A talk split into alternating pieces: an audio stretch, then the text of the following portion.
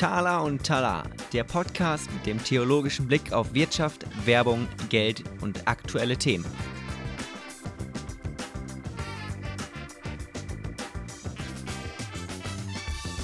Timothy, es geht endlich los. Die Ich erste Ausgabe. Mich, ich freue mich riesig. Ja, du wirkst aber auch so ein bisschen nervös, habe ich den Eindruck. Ja, ja, ja, so ein bisschen angespannt. Also ich habe noch nie einen Podcast gemacht. Okay? Für dich auch das erste Mal, nehme ich an, oder? Sie. Oder hast du heimlich hinter meinem Rücken? Ja, ich habe früher heimlich geübt als Ja, ja, Kind mit äh, Kassetten, aber das- jetzt Podcast ist. So Ra Radiomensch nachgemacht und so. Genau. Ja.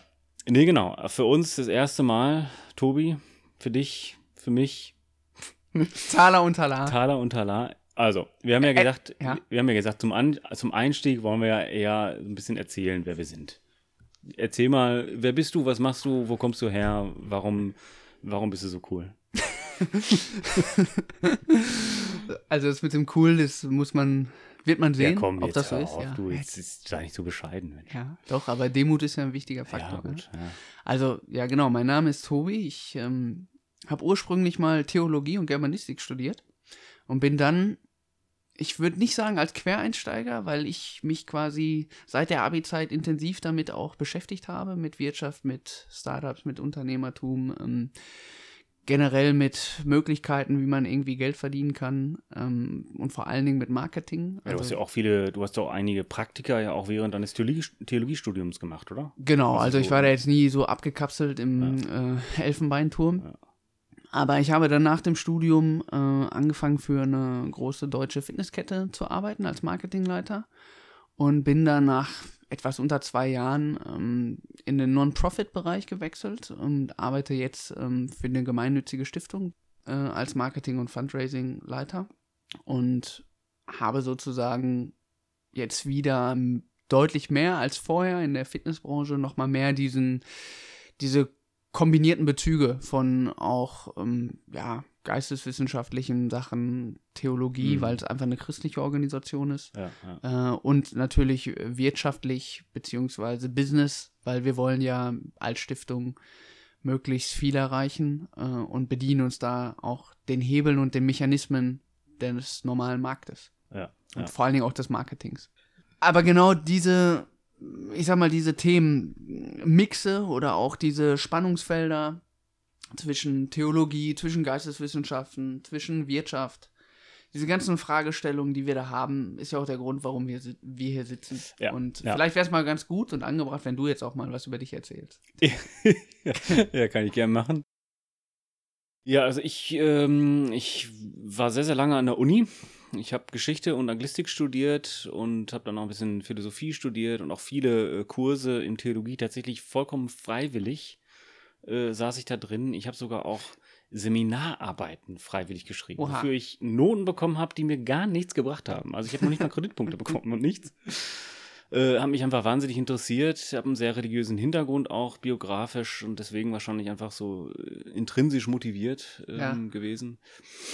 Und ja, also die Uni hat mir super gut gefallen, schon, schon eigentlich immer von, von Anfang an bis, bis zum Schluss äh, mir hat so gut gefallen, dass ich gesagt habe, komm, ich bleib noch mal, noch mal da und promoviere in Geschichte.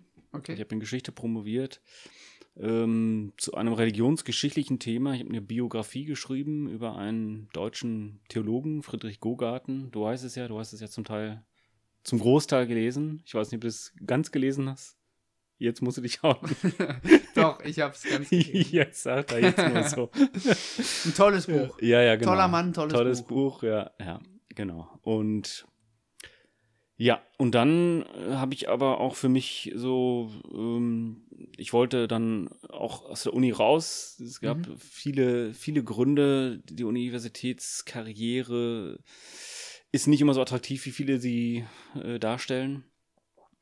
Und ich bin jetzt bei einer Agentur, s- ist sowas in einer, zwischen einer Unternehmensberatungsagentur und einer Werbeagentur. Äh, Fühle ich mich total wohl. Mir geht's richtig gut da. Äh, bin auch überrascht, wie viel ich sozusagen auch von der Uni-Welt mitnehmen kann, Mhm. äh, was ich tatsächlich auch spannend finde. Ähm, aber was auch unter anderem der Grund ist, warum wir hier sitzen. Äh, wir haben ja irgendwie gerade durch unseren durch unsere Hintergründe äh, von der Theologie, vom, vom, vom kirchlichen Bereichen und so weiter, äh, aber eben auch dieses Interesse für die Wirtschaft, für Marketingfragen, für diverse Dinge in der echten Arbeitswelt, sage ich jetzt mal. Äh, äh, deswegen sitzen wir ja hier. Wir haben gesagt, Leben, lass, uns, lass uns mal einen Podcast einfach versuchen, so als Experiment quasi. Mhm. Ähm, ja, aber äh, also der Plan war ja im Grunde, dass wir keinen Plan haben, so richtig den Genau, Podcast, ich denke, das merkt man jetzt schon in den ersten wir, Minuten. dass wir erstmal einfach so ins kalte Wasser springen. Und wir haben ja gesagt, wir tauchen auf, jeder hat ein bisschen was auf seinen Zettel gekritzelt und äh, wir springen einfach ins kalte Wasser, wie gesagt. Ich weiß gar nicht, was, was du auf deinen Zettel geschrieben hast. Ich habe ja gar nicht drauf geguckt. Ähm, du das weißt auch nicht, was, was, du auf mein, was ich auf meinen Zettel geschrieben habe. Ähm, ich kann dir sagen, was gerade, also was ich vor allen Dingen als erstes auch auf den Zettel geschrieben habe, weil es schon so ein Thema ist, ähm, das mich durchaus jetzt auch seit längerer Zeit beschäftigt, ist so generell der Umgang mit Geld, ja. Also mhm. ähm, wir jetzt bei uns ähm, schauen ja, wie kann man mit Geld quasi gutes Geld generieren. Also bei uns in der, ich arbeite fürs Publikum für ja, eine gemeinnützige Stiftung. Okay. Das muss ja. man an der Stelle natürlich ja. sagen, um das äh, zu verstehen. Und da versucht man ja schon mit dem Mammon, wenn ich das mal so ausdrücken darf, mhm. Gutes zu bewirken. Und ähm, ich merke das auch privat, dass ich es eigentlich äh, schwierig finde, zu sagen, so, man versucht jetzt mit dem Geld was zu machen, mit dem bisschen, was man hat. Ja. Oder auch zu überlegen, wie könnte man mehr Geld machen, mehr Geld verdienen oder welche Projekte, welche Startups, keine Ahnung, was man machen kann. Ähm, um mehr Geld zu machen, ohne dabei jetzt dem Mammon zu dienen. Ne? Also ja, wenn man jetzt okay. so dieses Dilemma aufmacht, ihr sollt nicht dem Mammon dienen, wie es so schön im Neuen Testament heißt. Ja. Das wäre für mich so ein Punkt, den ich aufgeschrieben habe. Also so dieses Spannungsfeld, ähm, das böse Mammon und aber auch das Potenzial, was Geld einfach hat. Ja, das, das trifft jetzt, äh, also gut, das, das wäre sozusagen einmal das Thema. Ich denke, das werden wir jetzt auch, äh, werden wir wahrscheinlich öfters thematisieren, vielleicht auch so richtig mal schwerpunktmäßig das mal in Angriff nehmen, so das Thema, ähm, ja, wie viel Geld dürfen Christen verdienen oder mit welcher Motivation sollte man als Christ Geld verdienen wollen oder so. Ja, so dieses, dieses Thema. Das berührt aber auch ein Thema, das habe ich mir aufgeschrieben. Ähm, Finde ich ganz spannend. Ähm, also gerade so kirchliche Gruppen, also beziehungsweise äh, Christen insgesamt, sage ich jetzt einfach mal, christliche Organisationen und Marketing. Mhm. Also ich kenne ich kenn äh, Christen oder auch kirchliche Gruppen, Kirchen auch selber, die nie im Leben Geld ausgeben würden für Marketing, mhm. weil sie sagen irgendwie so nach dem Motto, das Wort Gottes muss selber Kraft haben, so, ne? Mhm. Also Marketing hat irgendwie einen ganz eigenartig schlechten Ruf. Äh, gerade unter Christen. Also ich, das hat, glaube ich, unter vielen Menschen einen schlechten Ruf, aber gerade unter Christen hat das irgendwie so einen schlechten Ruf. Und das finde ich ein relativ spannungsreiches Thema. So dieses, ähm, ich glaube, da tut sich jetzt auch gerade bei der EKD vielleicht ein bisschen was. Also der äh, Bedford Strom hat ja auch so seinen eigenen Facebook-Kanal und die, die geben ja auch schon, schon auch ordentlich Geld für Marketing aus. Haben sie vielleicht schon immer gemacht, keine Ahnung, vielleicht nehme ich das erst jetzt richtig wahr. Aber ähm, also ich glaube, da tut sich schon was, da, da mhm. gibt es irgendwie einen Wandel.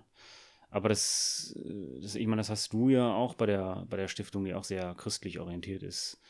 Hast du doch wahrscheinlich auch öfters mit zu tun mit dem Thema, oder? Du, wie viel Geld Klar, dürfen wir für also Marketing also, ausgeben? Genau. Ähm, das ist tatsächlich auch jetzt bei NGOs oder allen Organisationen, die auch Fundraising betreiben, ähm, immer die Frage, wie viel Geld darf ich ausgeben? Ähm, oder wie viel Mehrwert hat Marketing, wenn ich am Ende nicht die Spenden zurückbekomme. Also die mhm. Idealvorstellung ist ja, ähm, jetzt mal auf so eine Organisation bezogen, ich gebe Geld aus und bekomme dann mehr Geld zurück, als ich ausgegeben habe. Ähm, das sollte eigentlich auch immer so die Maßgabe sein und trotzdem glaube ich, dass gerade im Marketing, wenn du jetzt eine Marke aufbauen willst oder gewisse Maßnahmen durchführst, um Bekanntheit zu erreichen, dann wirst du ja immer erstmal mehr investieren müssen, als dass du dann sofort zurückbekommst. Ne? Und ich glaube, da setzt mittlerweile, dadurch, dass in den USA da es auch die ein oder andere Organisation gibt, die dieses Prinzip, was man aus der Wirtschaft kennt, zu investieren, um später dann, ähm, mhm. ähm, ich sag mal, Conversions und Spenden und Umsätze zu erzielen, ähm, erfolgreich, also die setzen das erfolgreich mittlerweile um, dass das auch nach und nach nach Deutschland kommt und trotzdem wirst du immer die Vorbehalte haben, auch von jetzt von Spendern zum Beispiel, die sagen, hm, wieso macht ihr Marketing? Ähm, nur es Ja, ist, ja. Fakt ist auch, wenn man nichts macht, wenn man kein Marketing macht, dann spendet auch kein Mensch. Also zumindest nicht für die Organisation, die keiner kennt. Ähm, Ja, da wird es vielleicht so ein paar sein, aber ich bin eh der Meinung, alles ist Marketing. Ähm, jetzt driften wir vielleicht schon ein bisschen ab. Ähm, Nee, Deine Frage gut, ging ja so ein bisschen in Richtung, ne, dürfen Kirchen äh, Marketing machen? genau, und. Ich weiß auch nicht, ich muss tatsächlich sagen, ich liebe Marketing ja, deswegen Mhm. äh, arbeite ich auch im Marketing und ich liebe vor allen Dingen Marken. Und auf der anderen Seite habe ich aber auch genau das, was du beschreibst, diese Vorbehalte, ähm, sollen Kirchen Marketing machen oder die Kirche Marketing machen. Hm. Ich weiß nicht, so Organisationen oder so Freikirchen oder solche Verbände wie Hillsong zum Beispiel, die machen ja, Ja, ja. schon ziemlich viel Marketing. Ja, und klar, wenn man die sieht, äh, auf Instagram oder auf anderen ähm, Plattformen, die sind ja schon sehr getrieben, so wie auch jetzt ein moderner Influencer vielleicht sich präsentieren würde. Absolut. Ich meine, Also voll ihre- am Puls der Zeit. So total irgendwie ihre, ihre Tassen und ihre T-Shirts Genau. und so. Man erkennt auch schon diesen Hillsong-Stil, finde ich. Voll. Also mit dieser Schrift, mit dieser Ja. geschwungenen Schrift und alles.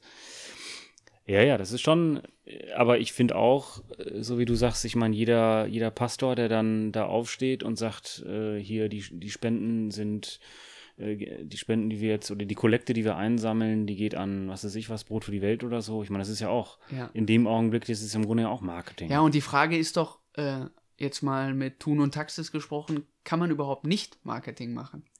Also wenn wir Ja. sagen, alles ist Marketing und ich sag mal, die Marke setzt sich aus verschiedenen Mosaikstücken und verschiedenen Erfahrungen, die ich mit einer Organisation mache, Mhm. ähm, zusammen, dann, selbst wenn ich sage, ich mache kein Marketing, mache ich ja irgendwie Marketing, so, sobald ich auftrete als Organisation.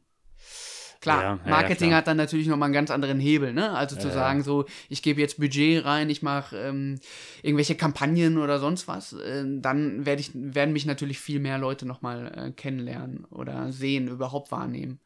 Aber trotzdem glaube ich, dass, dass du auch, wenn du meinst, du machst kein Marketing, machst du meistens wahrscheinlich schlechtes Marketing.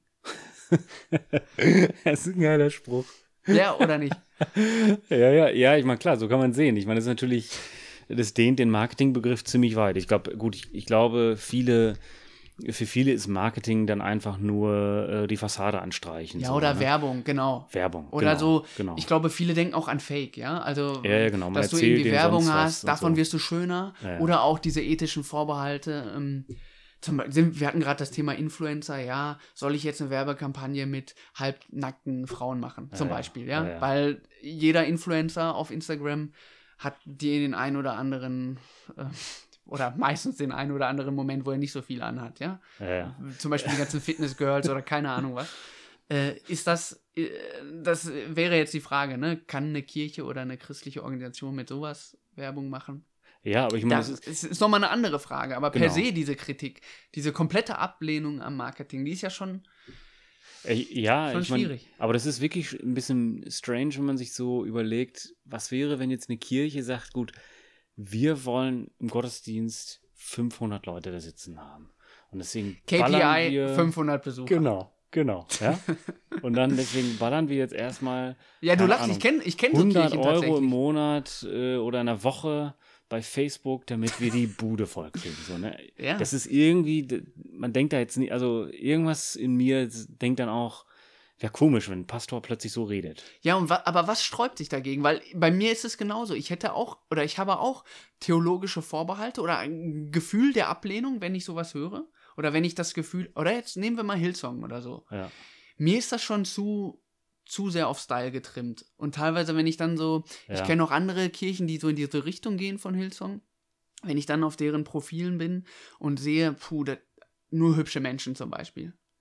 Ja, auf dem Instagram-Profil nur hübsche Menschen, nur so dieser Lifestyle, dann denke ich mir, ah, wollte Jesus nicht genau die finden, die nicht so schön sind und ja die gut, die verloren Zuhörer wissen jetzt nicht, wie hässlich du eigentlich bist. Ja, okay, ja. Ja, klar. Ja gut, aber andererseits, ähm, Ist ja auch der Grund, warum wir nicht auf YouTube sind. Also, wir haben eindeutig ein zum Radiogesicht. aber Also du vor allem. andererseits überleg dir mal, du siehst jetzt ein Poster mit Hillsong-Leuten, die völlig unattraktiv äh, das wäre doch auch ein bisschen komisch. Wäre Also, auch komisch. Ist ja klar, dass die sozusagen die positiven Seiten hervorheben. Aber die Frage ist ja, ange also angenommen, du, du erreichst jetzt, wenn du sagst, du machst Social Media, ich hätte zum Beispiel sehr coole Kampagnen, glaube ich, können wir Hm. irgendwann mal drüber sprechen, die ich gerne mal mit der EKD machen würde. Ja, das wäre schon cool. Ja, spannend. da könnte man richtig coole Sachen machen. Müsste man dem mal vorschlagen. Aber was, was bewirkt das? Also nehmen wir mal das Beispiel, irgendeine Kirche hat jetzt einen super coolen Instagram-Account. Die Leute sehen das und sagen sich, boah, ist das hier stylisch, ich gehe da mal hin. Hm. Sollen die Leute, ich sag mal, zur Kirche kommen, weil sie irgendwie den Style cool finden? Oder sollen sie nicht kommen, weil sie äh, Sinnsuche haben oder weil sie äh, tiefgehende Fragen haben, weil äh, so- also sucht, also jetzt mal theologisch, Ja, ja. sucht Jesus nicht das Verlorene, um es wieder oder oder das Kaputte, das Zerbrochene. Ähm, also hätte Jesus sich hätte Jesus sich dargestellt als Lichtgestalt und keine Ahnung was und die Jünger super gut abgebildet und alle kommen hin. Also was bewirkt also hätte es? Jesus ein Der, Instagram der, aber der, der, der pädagogische Effekt, was, also was bewirkt es, wenn die Leute kommen mit und so angelockt werden? Äh, keine Ahnung. Ja, gut, aber ich meine, es gibt doch, es gibt doch total viele äh, Geschichten, wo, keine Ahnung, Leute gehen zur Kirche, weil die da irgendein Mädel interessant finden und bleiben da kleben und lernen sich dann kennen und nachher, ja, ist der, ist die Person dann von der Kirche total überzeugt und findet das alles total cool. Du wolltest doch gar nicht so biografisch werden. Ja, gut, bei mir ist es ja sowieso nicht so gewesen, aber man kennt ja solche Leute. ja, natürlich. Äh, angelockt ist jetzt auch wieder der falsche Ja. Begriff. Ich meine, jeder, äh, ähm, klar, ich meine, die Leute, die zur Kirche gehen, haben irgendein, irgendeine Motivation, weil sie irgendwas Anziehendes gesehen haben. Weil, also ich glaube, der Punkt, den du gerade nennst, ähm, ich habe ein nettes Mädchen kennengelernt oder nette Menschen kennengelernt, das ist natürlich immer das Prinzip. Da werden wir wieder, das könnte man jetzt ja auch Word of Mouth Marketing äh, nennen, Empfehlungsmarketing. Ja, Ja, eben, Also genau. wenn Leute begeistert sind Ja. äh, von Jesus, dann erzählen sie auch weiter von Genau. der Kirche und dann kommen sie. Ich glaube, das ist ja auch Marketing. ja, ja. Also eigentlich ist das ja genau das Marketing, was so momentan auch, oder was heißt momentan generell, das ist ja das, was jede Marke erreichen will. Ja. Dass Menschen begeistert sind und ich meine, Apple-Jünger oder sowas, das ist, mein, ist ja auch schon ein theologischer Begriff, aber ist ja genau das, äh, worauf ich jetzt als Marketingleiter ja hinarbeite, dass Menschen so begeistert sind von der Marke, von den Produkten, dass sie es auch weitererzählen. Und das ist ja eigentlich ein riesen Marketingpotenzial, was die Kirche ja sowieso schon hat. Ja, ja, eben, genau. Das also, meine ich, sie macht also eigentlich auch schon Marketing. Also Je- Jesus mit, im Instagram und seine zwölf Jünger quasi als die, die Influencer. Und Empfehlungsmarketing, so hat die Kirche angefangen, so, ne? Oh Mann. Ja, aber ja, also ich, ich glaube, das ist auf jeden Fall ein spannendes Thema, Marketing und Kirche äh, und, und diese Vorbehalte, die es ja so gibt, die ich total nachvollziehen kann, wo ich dann aber auch genau wie du häufig, häufig denke, warum habe ich die überhaupt? Also Ja. an sich spricht nichts dagegen, dass eine Kirche monatlich einfach mal ein bisschen was rausballert, um Werbung für ihre eigenen Gottesdienste zu machen. Ich glaube auch, dass da eigentlich gar nicht so viel gegenspricht. Es wäre jetzt nur, wenn ich mir so Kirchen ansehe oder auch, weiß nicht, Organisationen und so, dann denke ich mir mal, okay, lass uns damit mal warten. Ich sehe gerade andere Probleme. Weil ich denke eigentlich so, dass Marketing, also gutes Marketing, überzeugendes Marketing lebt ja davon, dass die Produkte gut sind. Hm. meiner Meinung nach. Also eine Marke baut sich natürlich aus verschiedenen äh, Mosaikstücken zusammen, aber wenn das Produkt schlecht ist, dann kannst du eigentlich in der heutigen Zeit mit den ganzen Bewertungen im Internet und Co. meiner Meinung nach jetzt keine starke Marke mehr aufbauen. Hm. Gibt sicherlich immer Ausnahmen, ja, Ja, irgendein. Hype oder so, Ja, ja. aber auch da hast du wahrscheinlich für einen kurzen Moment, dass die Leute sagen, super Produkt und nach drei Wochen ist es halt kaputt, aber in der Zeit hast du es vielleicht ganz gut verkauft. Mm, Von daher denke ich mir manchmal, okay, ist das das Problem der Kirche oder der, der Gemeinden, der Ki Kirchengemeinden? Oder wäre es nicht so, wenn die Leute, die dort hingehen, und überall gehen ja schon Leute hin, zwar immer weniger in die Gottesdienste oder Mhm. in die, was weiß ich, in die Veranstaltungen, aber wenn man es schafft, die dort so zu begeistern, dass sie spüren, oh, mein Leben verändert sich, ähm, hier entwickelt sich was, ich, ich bekomme hier etwas, was ich nirgendwo sonst bekomme, dann würden die doch sofort auch Weiterempfehlungen machen. Also, Ja, die, also und dann müsste ich gar Marketing, kein. ja. Ja, genau, das ist das beste Marketing. Und Ja. deswegen würde ich fast sagen, okay, lass uns Marketing machen, aber lass uns Marketing machen, indem wir Mhm. indem wir, was weiß ich, den Gottesdienst besser machen, die Verkündigung besser machen. Ähm, aber das wäre jetzt für mich auch schon wieder eine Frage, was heißt das, das besser zu machen? Weil genau. damit meine ich jetzt nicht, da wären wir wieder bei Hillsong. Ich weiß, frag mich gerade, ob jeder weiß, was Hillsong ist. Ich weiß, war selber noch nie beim Hillsong-Gottesdienst, Ja, ich auch aber ich kenne Gemeinden, die so in die Richtung gehen. Ich kenne kenn ihn eigentlich nur wegen der Musik, muss ich sagen. Ja, Ja, und, und dann halt diese, diese Poster oder was auch immer man teilweise dann auf Instagram und. Musik, das ist Facebook auch und ein so spannendes sieht. Thema. Weil gerade in diesen auf Marketing optimierten Gemeinden hast du ja auch immer sehr Ja, gute Musik. Und dann hast du Musiker. hübsche Menschen, die vorne auf der Bühne stehen und singen und äh, mehrstimmig und keine Ahnung was. Aber ganz ehrlich, Ja. ich, ich denke mir, wenn, äh, also es fängt mit dem Herzen an. Und wenn das, also wenn da, wenn man merkt, okay, die machen das aus Überzeugung und da steckt wirklich Begeisterung hinter, dann finde ich, ist es doch durchaus legitim, die Sachen dann auch handwerklich, technisch zu optimieren, oder? Ja, eben. Ich meine, genau. Also ich finde, äh, man muss jetzt keine mu professionellen Musiker anstellen, aber jeder bemüht sich doch, die Musik so gut wie möglich zu machen in den Gottesdiensten. Genau. Äh, man muss ja keinen professionellen Redner, Ghostwriter anstellen, aber jeder Pastor bemüht sich doch, die Predigt so gut wie möglich irgendwie äh, zu halten und so. So, ne? sollte man meinen, ja. Das sind ja alles im Grunde äh, Marketing-Ambitionen, die dort sozusagen äh, zu sehen sind. Ja? Ja. Dass man sich bemüht, das so gut wie möglich zu machen, damit es irgendwie besser sich anhört, damit es die, die Predigt besser nachvollziehbar sein kann und so weiter und so fort. Ja, also da bin ich, da bin ich auch bei dir und trotzdem merke ich halt, die Gefahr ist dann immer schnell, dass zum Beispiel, hier habe ich von Kirchen gehört, wo dann äh, Leute, die nicht so gut singen, gar nicht mehr auf die Bühne durften.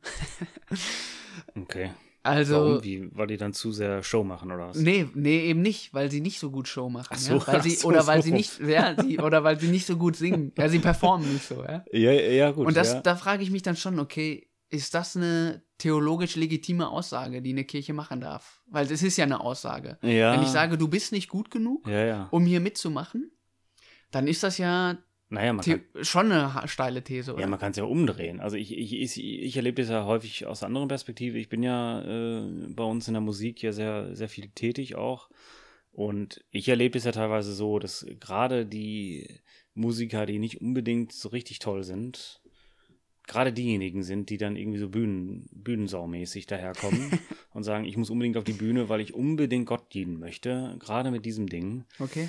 Und aber äh, musikalisch eigentlich nicht, es nicht so drauf haben. Und dann denke ich mir, gut, nee, den Leuten muss man jetzt nicht unbedingt sagen, alles klar, mach mal so. ne? Ja, das hast du aber teilweise auch in den freien Gemeinden, äh, wo jetzt kein hauptberuflicher Pastor ist, habe ich auch manchmal den Eindruck, dann zieht das häufig die auf die Bühne, genau. von denen ich manchmal das Gefühl habe, okay, genau. du jetzt unbedingt die Predigt halten? Ja, war jetzt nett, aber mhm, so. Ja. Aber das ist, ja, das ist komisch. Was hast du denn für ein anderes Thema noch aufgeschrieben? Ich habe ein Thema auf jeden Fall, was ich jetzt im Beruf jeden Tag ähm, beeinflusst ein das Jahr. Ganze Thema Führung. Also Mhm. Ja, das habe ich mir auch aufgeschrieben. habe ja meine Masterarbeit, wie du weißt, du hast sie ja auch lesen müssen oder lesen dürfen. Dürfen. Ja, dürfen. nein. Natürlich, nein, dürfen. dürfen. Ja, das ist nett, dass du das sagst. Ja. Das ehrt mich. Ja. Aber äh, über Personalführung und ähm, theologische Ethik geschrieben. Also Mhm. Ethik in der Personalführung. Und das finde ich jetzt ähm, im Berufsalltag ist das natürlich immer wieder eine Frage. Ne? Also genau das, was wir eben auch hatten. Also zum Beispiel, wie, wie lege ich die Messlatte an? Also wenn ich jetzt sage, brutal auf Leistungsprinzip äh, das Ganze auslegen oder wie weit spielt die Gnade ähm, auch in der Führung eine Rolle oder wie gehe ich mit der vermeintlichen Macht, die man da bekommen hat, verantwortungsvoll um oder wie, auch ganz banale Sachen, also wie motiviere ich Leute? Ähm, was weiß ich, es gibt ja Studien, dass äh, Psychopathen häufig irgendwie nach oben kommen, weil irgendwie alle vor ihnen Angst haben und dann auch unter, unter Druck und unter Angst Ach so, äh, ja, ja. eine gewisse Performance auch da ist, aber Mhm. das kann ja, also das ist sicherlich jetzt keine äh, christliche Führungsethik. Mhm. Aber generell, ich glaube, das ist auch ein Thema, was viele Menschen ähm, betrifft, ob die jetzt in die Kirche gehen, gläubig sind oder nicht. Aber so die Frage, okay, wie kann ich gut führen? Ja, ja, genau. Also ich, also ich habe ich es mir auch aufgeschrieben, aber das fällt für mich unter, unter Kategorie ähm, das ist jetzt weniger Spannung zwischen christlicher Ethik und Wirtschaftsethik, Mhm. sondern ich sehe da relativ viele, viele Parallelen. Also ich, Total. Ja. äh, es kommt, ich habe letztens dieses Buch The First 90 Days, die ersten 90 Tage, ich weiß gar nicht von wem, jetzt habe ich schon wieder vergessen von wem, ach, ein berühmter Autor. Ähm, äh, da hat er relativ viele Dinge beschrieben, wo ich sagen würde, gut, das kennt man auch so aus christlichen Ethikbereichen so. Mhm. Also, keine Ahnung. Kurz gefasst heißt es, sei kein Arschloch, wenn du ankommst. Ja, tu, nicht, tu nicht so, als wenn du alles wüsstest, äh, sondern sei relativ demütig, jetzt sozusagen mit christlichen Vokabeln. Sei demütig, gib zu, wenn du Fehler machst und äh, so lernst du halt Ja, schon ehrlich dazu. auch, ne? Genau, Also sei, ehr, sei immer ehrlich. Authentisch ist ja so Versuch ein. nicht zu verstecken. Genau, ja. Also, äh, ähm, oder letztens auch noch ein, so, ein, so einen Artikel gelesen bei äh, HBR, also Harvard Review, Harvard Business Review. Da war das auch, da war, hatte jemand erzählt, wie der als Ami, der nach Deutschland kam und sozusagen die unterschiedliche Unternehmenskultur irgendwie meistern musste und so. Und hatte auch total, das klang schon so christlich alles, so wie er beschrieben hat, man muss irgendwie ankommen, man muss erstmal akzeptieren und nicht irgendwie richten, also nicht einfach so daherkommen und Urteilt sagen. nicht. Genau, ja, also so, ne? Ähm, also das finde ich total spannend, dass es da, ich weiß nicht, ob es schon immer so gewesen ist oder ob ich das jetzt einfach so in der letzten Zeit so wahrnehme. Ich habe das Gefühl, dass die Entwicklung in den Organisationen oder generell auch dieses, also diese Startup-Kultur, die, die sich ja jetzt durchgezogen Genau, hat, ja, ähm, ja. oder auch dieses, hey, Work-Life-Balance und keine Ahnung, wie kriegen wir das alles in den Griff? Äh, ich glaube, es ist mittlerweile auch nicht mehr verpönt, dieses es menschelt oder es muss menscheln, ja? Ja, was ja. irgendwie früher irgendwie jeder Ingenieur oder was weiß ich dann sofort gesagt hätte, uh, was ist jetzt los? Ja, ich meine, also bei uns, wir duzen uns alle, egal ob jetzt der Chef oder Ja. der Azubi, oder bei euch wahrscheinlich auch auch. so, ja, ja. ja. Also das gibt's, das gäbe es wahrscheinlich vor 20 Jahren oder so, gibt es das wahrscheinlich gar nicht. Genau. Ja, und aber auch diese ganzen, ich sag mal, die Wichtigkeit von Soft Skills zum Beispiel, ne?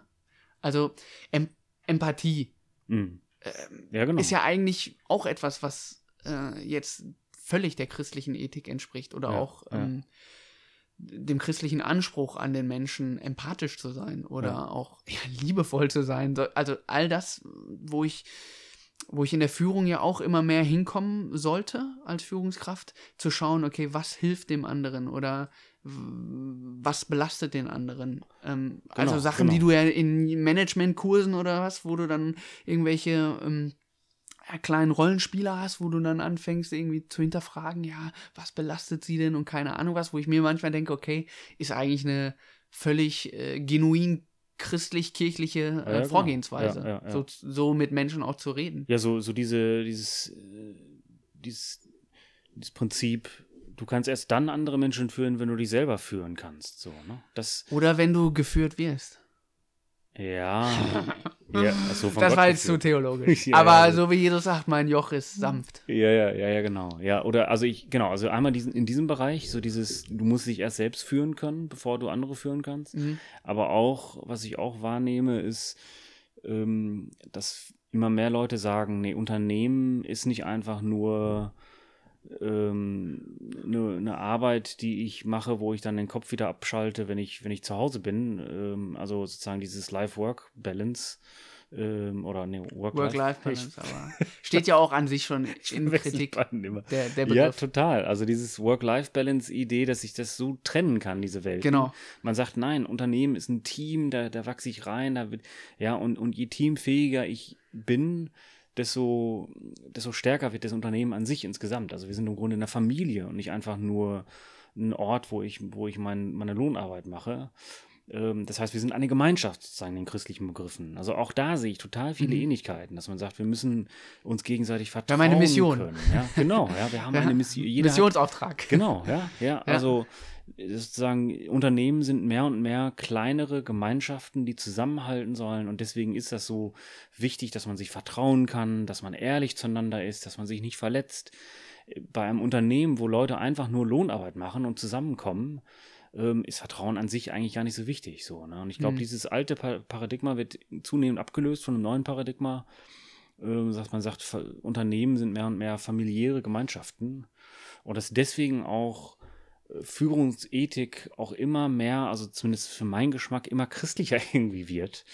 Ja, äh, es hat den Menschen mehr im Blick, ne? Ja, also, ja, oder es genau. muss den Menschen mehr im Blick nehmen, glaube ich, einfach weil du ja jetzt von diesen ganzen kreative Intelligenz und keine Ahnung was, ähm, du bist einfach mehr darauf angewiesen, dass Menschen auch mehr sich entfalten können und ihre Potenziale noch mehr einbringen, ne? Also, und auch dieses Thema, was jetzt auch immer mehr wird, so hat man den Anschein, dass die, dass die Leute ja auch wirklich sinnvolle Tätigkeiten machen wollen, Mhm. haben wollen. Und dass Genau, sie ja. ähm, aber auch eben genau das, dieses Work-Life, das halt Leben auch in der Arbeit stattfindet und dass ich auch da als ganzer Mensch angesprochen werden möchte. Ja, also es ja. wäre jetzt auch schon wieder theologische ähm, Rhetorik. Also Ja, der ganze genau. Mensch muss in den Blick genommen werden. Und Genau, nicht nur, also diese Versachlichung des Menschen, äh, du bist eine Arbeitskraft und jetzt äh, arbeite und der Rest ist egal. Ähm, Und trotzdem, finde ich, gibt es natürlich auch noch Berufe, weiß ich nicht, jetzt Fließbandarbeit oder so.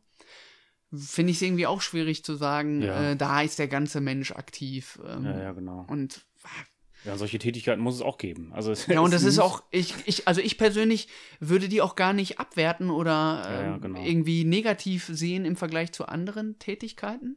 Weil, wenn ich manchmal sehe, was Leute im Büro machen, ist manchmal auch Fließbandarbeit, ja. Irgendwelche Ja, ja. E-Mails weghauen und keine Ahnung was. Äh, Ja, ist ja nicht immer alles das hochkreative, konzeptionelle. die, die Putzfrauen, die die Räumlichkeiten nachher sauber machen. Oder? Putzmänner. Ja, oder Putzmänner, hast recht, hast recht. Ja. Ja, ich meine, auch da kann ich sagen, gut, da macht es nämlich wieder Sinn, wenn die sagen würden, der, der Lebenssinn für mich ist, dass ich eine tolle Familie haben möchte und um das zu erreichen, brauche ich eine Arbeit, die Geld äh, mir gibt, Mhm. damit ich Essen besorgen kann für diese Familie.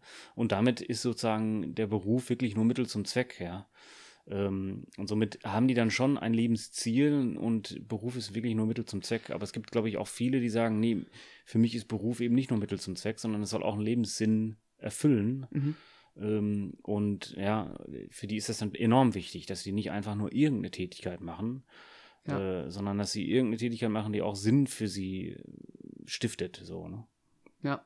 Und, und wo sie dann auch mehr reinbringen können und dadurch auch mehr rausholen können. Und das hat dann Mhm. aber, also für sich selbst. Und das hat dann aber schon, wir waren ja beim Thema Führung und Führungsethik, das ist ja dann auch eine andere Form oder eine andere Herausforderung und Aufgabe, die an eine Führungskraft gestellt wird, äh, mit solchen Menschen umzugehen und mit solchen Anfragen und solchen Bedürfnissen Mhm. die überhaupt erstmal auch zu realisieren und ähm, auf dem Schirm zu haben, dass Menschen mehr wollen als jetzt einfach nur den Gehaltscheck am Ende des Monats. Ähm, und Ja, und, und ihr, nehmen daraus, ihr Unternehmen daraus ausrichten können. Ja? Also, dass die sagen, gut, ich will mein, Ne- also unter, bei uns spielt Unternehmenssinn als Begriff irgendwie immer eine ganz, ganz wichtige Rolle bei uns in der Agentur. Ähm, und wir fordern immer wieder die Unternehmen heraus, für sich rauszukriegen, was wollen die eigentlich wirklich? Also Geld machen ist kein richtiges Ziel, so, ne? sondern die müssen, die müssen eigentlich ihr Unternehmen auf irgendein Ziel hin ausrichten, was mehr wert ist als einfach nur Geld machen. mhm. Ähm, das kann irgendein Ziel sein, ja. Und da benutzen wir auch total häufig diesen, diesen Go sogenannten Golden Circle von Simon Sinek. ja, kenne ich. Ähm, äh, ja, wo, wo, wo das Wozu oder Warum Ja. im Mittelpunkt steht. Ähm, und das finde ich, ist, das klingt für mich alles, immer wenn ich das höre, klingt für mich das, das total christlich irgendwie so, ne? Dass man einen Lebenssinn für sich entwickeln muss, beziehungsweise dass man auf einen Lebenssinn hinarbeiten muss und alles andere ist dann sekundär und einfach nur noch Mittel zum Zweck und so, ne? Aber also diese Frage, wie viel Sinn hat die Arbeit? Ist für mich auch was, was ich aufgeschrieben habe. Jetzt nicht so als Frage, aber so so, dieses ja, Thema, Ja. ähm, jetzt diese, also was ist Arbeit für den Menschen? also anthropologisch m, die Bedeutung von Arbeit mal herauszuarbeiten. Also Ja, auch, ja. oder was, was ist theologisch über die Arbeit zu sagen? Also Ja. du hast ja dann auf der einen Seite so Aussagen wie, äh, der Acker ist verflucht, Mhm. auf dem du baust und äh, es ist alles anstrengend und in gewisser Weise auf der Arbeit liegt ein Fluch. Und auf der anderen Seite hast du ja auch ja, quasi die Todsünde Faulheit und genau. Trägheit, dass du Mhm. nichts machst und dass du ähm, nicht aktiv bist. Dann hast du den, den, den Sabbat. Also ist ja auch eine Aussage. Also einmal diese, diese Begrenzung der Arbeit, aber gleichzeitig ja auch, ähm, wenn du, wenn es einen Tag gibt, an dem du ruhen sollst, heißt es ja auch, okay, die anderen Tage sollst du irgendwie aktiv sein. Ja, ähm, ja. Das finde ich, wäre für mich auch nochmal eine spannende Folge zu überlegen, okay, was, was ist theologisch über die Arbeit zu sagen und ähm, was macht sie mit uns? Und das würde dann, dann ja auch viel ähm, Auswirkungen darauf haben, okay, wie wollen wir arbeiten und Ja. wie will man in Zukunft zusammen Arbeit gestalten? Also eine Organisation, die sich um Arbeit dreht, wie jedes Unternehmen, Mhm. ähm, wie kann man die gestalten auf Grundlage von solchen Fragen? Ja, jetzt haben wir ja schon relativ viele Themen angesprochen, würde ich sagen. Weiß nicht, wollen wir versuchen, die nochmal so, so grob für uns zu fassen? Ich meine, das sind, wären repräsentativ auch Themen, die wir jetzt im, so im Laufe der Podcasts so nach und nach auch ansprechen, würde ich sagen, oder? Ich meine, um Ja, diese, diese absolut. Themen wird es hier die ganze Zeit kreisen. Ja. Wir haben jetzt auch viele wahrscheinlich einfach nicht beachtet oder die werden nach und nach auftauchen. Aber ich finde sowohl spannungsreiche Themen, wo ich sagen würde, christliche Ethik würde anders herangehen als jetzt eine kaltblütige Wirtschaftsethik. Ähm, äh, die, die werden wir, denke ich, viel thematisieren, aber werden auch total viel, denke ich, thematisieren wollen, wie viele Ähnlichkeiten es ja auch gibt zwischen einer sogenannten christlichen Ethik und einer sogenannten kaltblütigen Wirtschaftsethik. Genau, also ich meine, der Name kommt von dir, aber dieses äh, Thaler und Talar, also das und zeigt ja auch genau beides, ne? Also es kann Ja, einmal genau. so das und additiv sein, was sein. ein, Mhm. was ein Graben äh, Mhm. aufmacht, wo das U des Uns wie ein Schlund, äh, wie eine Schlucht dasteht. Ja, ja. Und dann hast du aber einmal auch einfach die Brücke, ja? Also das und, es gehört zusammen. Ja? Und- oh, sehr schön. Sehr, schön, ja, da, da kommt der Poet durch. ja, aber wirklich. ne? Aber ich glaube, genau das, ähm, das zeichnet das aus. Und deswegen glaube ich auch, dass uns die Themen nicht ausgehen werden, weil du wirst immer dieses, ja, wenn du aus diesen beiden Welten kommst oder versuchst, beide Welten ist wahrscheinlich, wenn man sich den Kolosserbrief anguckt, schon auch falsch, äh, der Ja. Begriff. das wäre jetzt schon das nächste Thema, ja. äh, Äh, aber äh, ich meine, das Leben spielt in Spannung, ja ja, ja. es hat ganz viele Stimmen. Da wären wir jetzt wieder bei Bonhoeffer, das hat er ja auch gesagt. Die Polyphonie des Lebens. Ah, okay. Ja, ja, also nicht schön. nur das einstimmige Singen, sondern auch die Vielfältigkeit. Ja, ähm, Hauptsache die Polyphonie wird nicht zu einer Kakaphonie.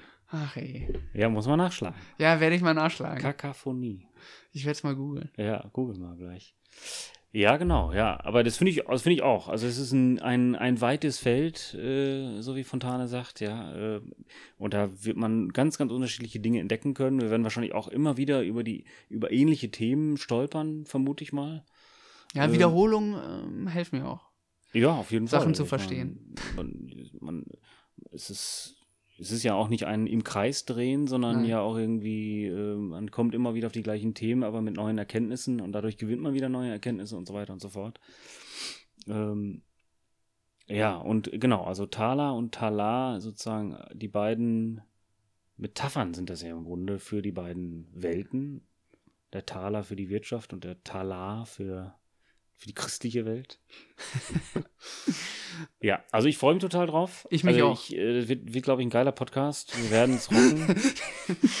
also, sag ich jetzt schon. Wie war das mit dem Thema Demut? ja, ja, Du liebe Zeit. Nee, also ich, äh, geil in dem Sinne, dass ich mich drauf freue. ja, also ich freue mich auch drauf. freu mich Allein dich schon zu sehen ist, Ja, ist schön. eben, genau, ja. Und wenn andere Leute das auch noch geil finden, dann ist natürlich umso, umso cooler. Ja. Ja, hast du noch irgendein geiles Schlusswort? Nee. Kein, kein schönes Schlusswort an dieser Stelle. Ja, gut, dann. Also wir freuen uns darauf, das zu machen. Wir freuen uns auch, wenn sie. Äh, ja, siezen wir oder tutzen wir? Das schauen wir mal. Also, ich bin ja per se der Ikea-Typ. Das heißt? Ja, duzen. Okay. Na gut, dann setze ich nochmal neu an, wir schneiden. Zack. Also ich freue mich total, total darauf, diesen Podcast mit dir zu machen, Tobi. Wird, wird eine coole Sache. Wir würden uns auch total freuen, wenn ihr das auch cool findet, äh, das irgendwie liked, äh, hinterlässt Kommentare, schreibt, teilt. Genau, Alles. und Themenvorschläge sind auch immer. Ja, auf jeden Fall. Oder wir suchen auch Gäste, ähm, Ja, mit denen wir sprechen können, ähm, die zu Themen viel mehr zu sagen haben als wir. Ähm, von daher gerne Vorschläge machen oder sich melden. sehr gut. In diesem Sinne, In diesem Sinne, adios. adios.